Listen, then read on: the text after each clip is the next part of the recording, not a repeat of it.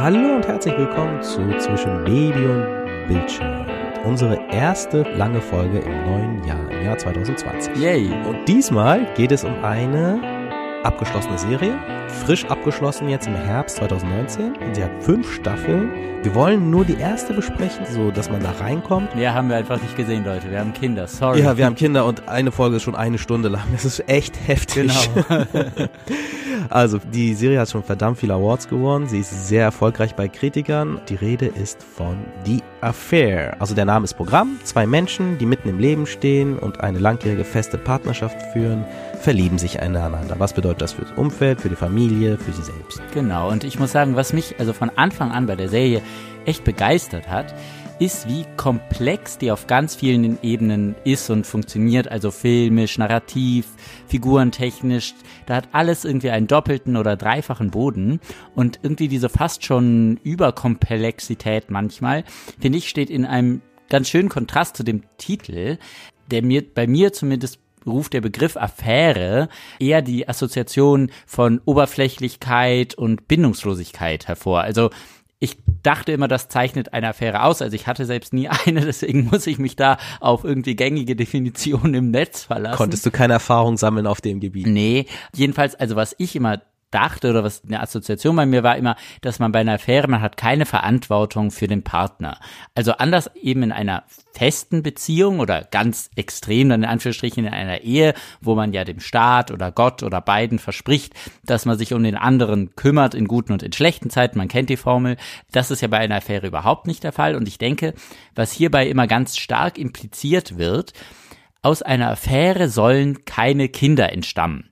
Denn die beiden, die die Affäre haben, wollen sich eben nicht so stark aufeinander einlassen. Ja, das stimmt. Diese Affäre hier bei The Affair, also will ja aber auch ein bisschen halt zeigen, was ein Potenzial für die, in der Affäre für diese beiden Charaktere steckt. Auf jeden Fall. Beide Charaktere stehen ja so ein bisschen, hatte ich den Eindruck, so an einer Phase, wo sie ein bisschen zu dem Milieu gehören, aus dem sie stammen, aber gleichzeitig auch Sachen unterdrücken, also bestimmte Wünsche und Begehren unterdrücken, so einen Ausbruch zu suchen. Und da finden sich eben diese zwei Figuren, die eben gemeinsam aus dem Milieu dann auch ausbrechen möchten. Was eben so schön für mich so, das, der Kontrast von dieser Affäre ist ja in das, was du beschrieben hast, diese Oberflächlichkeit, das wird ja gleich in der Eröffnungssequenz dargestellt. Also Noah geht schwimmen und da macht sich eine Frau an ihn ran im Schwimmbad und flirtet ganz offensiv mit ihm. Er macht aber plötzlich, steckt seinen Ehering auf und da sieht sie plötzlich, oh, du bist ja verheiratet, okay, äh, dann gehe ich mal wieder.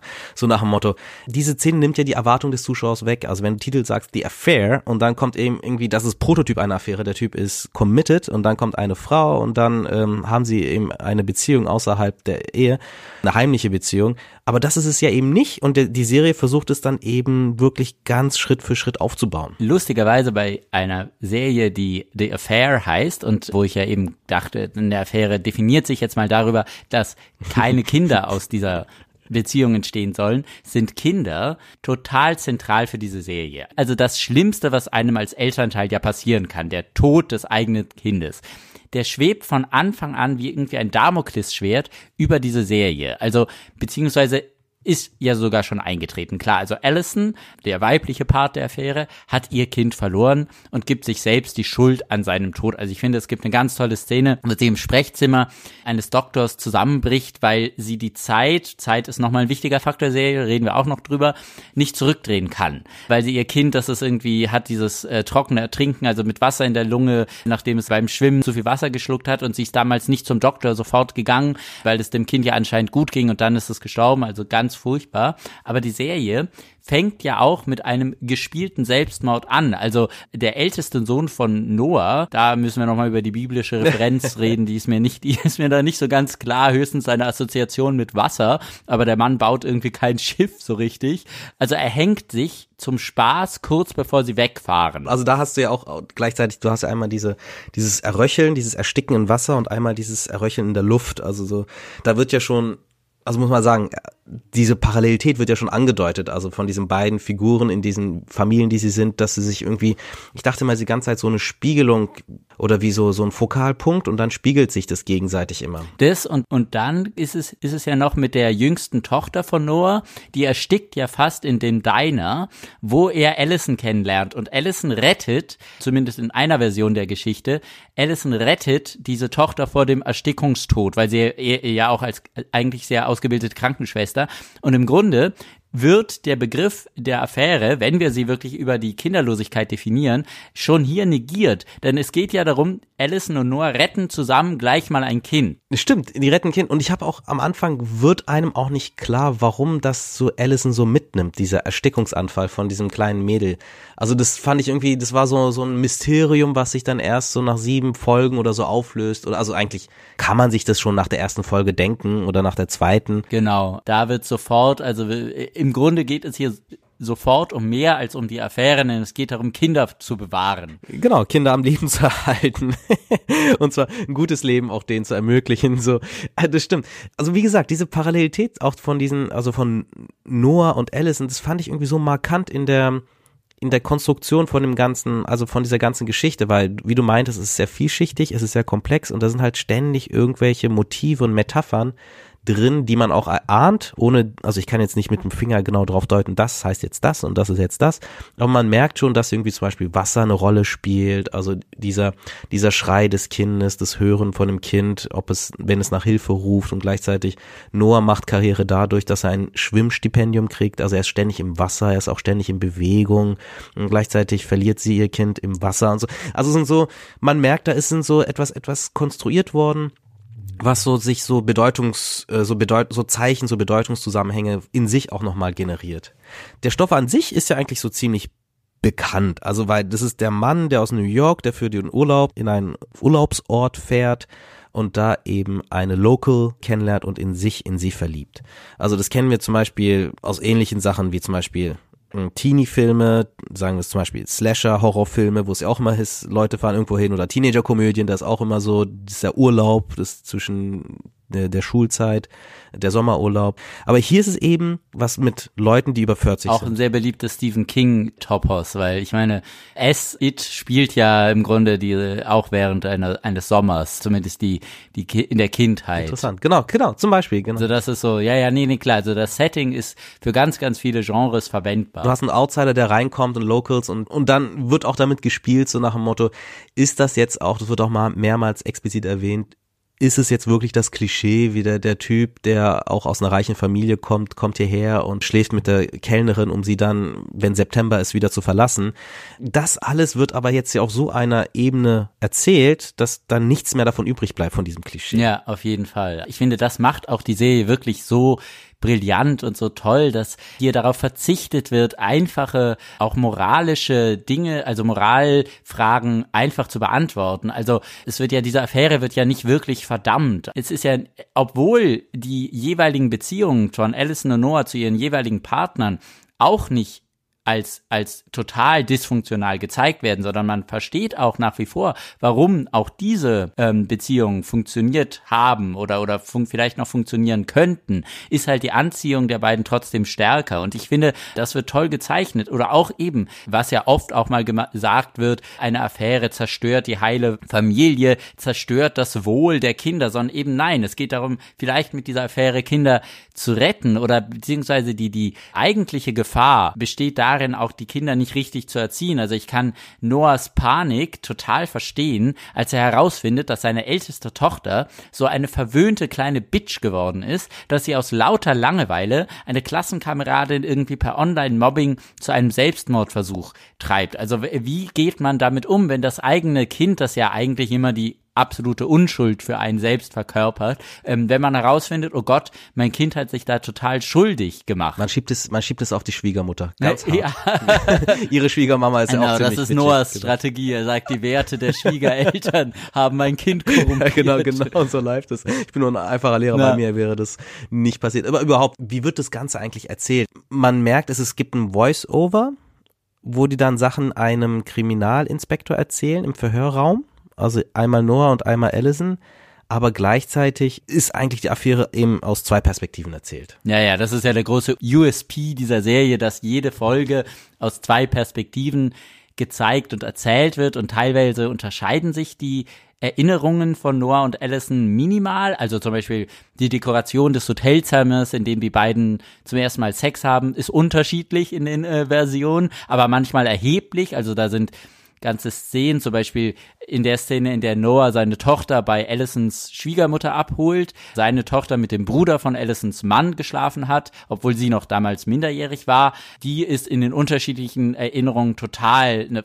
fast eine ganz andere Szene. Und dann eben noch die Verhörsituation, die das Ganze rahmt. Also es ist ganz klar, um Wahrheit geht es dieser Serie bestimmt nicht, denn jeder hat seine eigene Wahrheit. Und das trifft auch noch für den Zuschauer zu und für den autorialen Erzähler. Und dann kommt noch hinzu, dass Noah als auch sein Schwiegervater beides Autoren sind und Noah auch noch ein Buch schreibt, in dem er die Geschichte der Serie verarbeitet. Also irgendwie, was ich am Anfang meinte mit der Komplexität der Serie. Es gibt überall dreifache Böden. Und man weiß auch nicht genau, welche Version jetzt so stimmen soll, verbindlich ist. Und also, wenn man jetzt von der Wahrheit ausgeht, wie es gibt einen Gegenstand A und dann gibt es mehrere Leute, die darauf gucken, mit dieser Vorstellung von Wahrheit und Geschichte kommt man halt nicht so weit. Hier ist es eher so, die Geschichten überlappen, also die Perspektiven entwickeln gleichzeitig die eigene Geschichte überlappen sich und es gibt Gemeinsamkeiten, die im Dekor sind, die Leute, viele Sachen stimmen überein.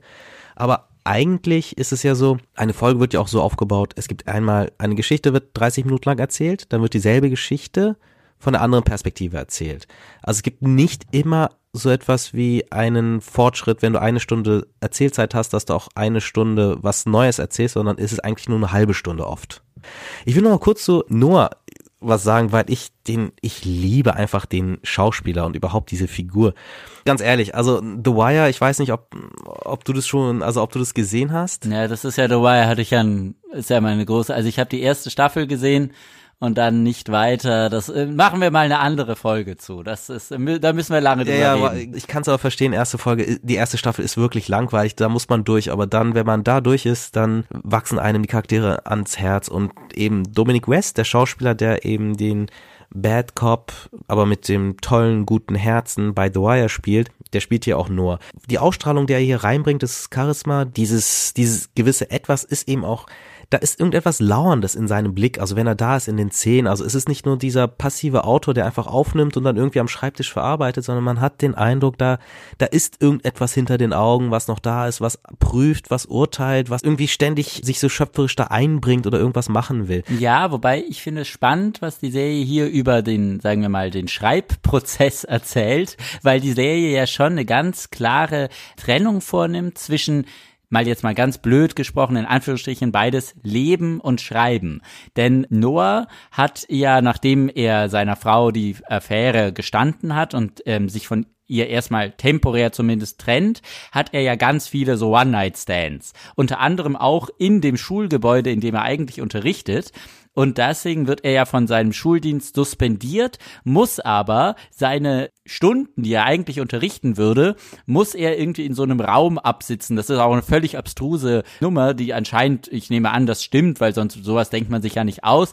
Also er muss seine Stunden in diesem Raum absitzen und nur weil er sich in so einem Limbus befindet, also in so einem Nichtort, in so einer Nichtzeit, kann er anfangen zu schreiben. Insofern wird ja schon hier äh, die Serie macht die Trennung zwischen du kannst draußen im Leben sein und mit Frauen schlafen und schwimmen und eben leben oder du kannst in einem komischen Raum sitzen und schreiben. Und so ähnlich ist es ja, sagt es ja auch sein Schwiegervater zu ihm mal, der ja, als er sagte, dass er selbst auch mal eine Affäre hatte, unglaublich in diese Frau verliebt war, hat er aber beschlossen, quasi auf dieses Leben zu verzichten und zu schreiben und quasi den Schmerz über den Verlust dieses Lebens in sein Schreiben einfließen zu lassen. Und er hat gleich einen Bestseller geschrieben. Also im Umkehrschluss heißt es, man muss auf die Affäre verzichten, wenn man Bestseller schreiben will. Also ja, so finde ich hat es, oder man muss aufs Leben verzichten, wenn man schreiben will. Genau, okay. Aber am Anfang hat er auch schon, es gibt eine sehr schöne Szene, wo sie sich so nachts nochmal treffen und Noah sichtlich sich unwohl fühlt bei dem Schwiegervater und er ihm erzählt, dass er musste eigentlich ein Buch schreiben, aber er hat dann irgendwie Tennisstunden genommen und er war der Beste auf dem Platz und hat den Typen total immer besiegt. Aber er hat halt nicht geschrieben. Er hat ein Jahr später ein Buch veröffentlicht, weil er sich umentschieden hat und dann geschrieben hat und da war er plötzlich der Schlechteste auf dem Platz, aber er hatte ein Buch veröffentlicht. Ja, nee, nee, klar, aber das ist, finde ich schon, das wird immer wieder betont, dass man quasi zwischen, man kann entweder kreieren, Anführungsstrichen, oder man kann leben. Diese, diese, sagen wir mal, Dichotomie oder dieser Gegensatz ist einfach da. Ja, und was ich noch spannend fand, also wie die Serie mit Zeit umgeht. Also nicht nur springen wir dauernd in den Zeitebenen und müssen uns dann auch fragen, ist die Affäre beendet, ist sie zu einer festen Beziehung geworden, was hat es mit diesem mit dieser Verhörsituation auf sich? Das wird gegen Ende der ersten Staffel alles äh, relativ aufgeklärt, aber am Anfang sind das wirklich große Fragen, wo man auch wirklich sagen muss, in welcher Zeitebene bin ich jetzt eigentlich?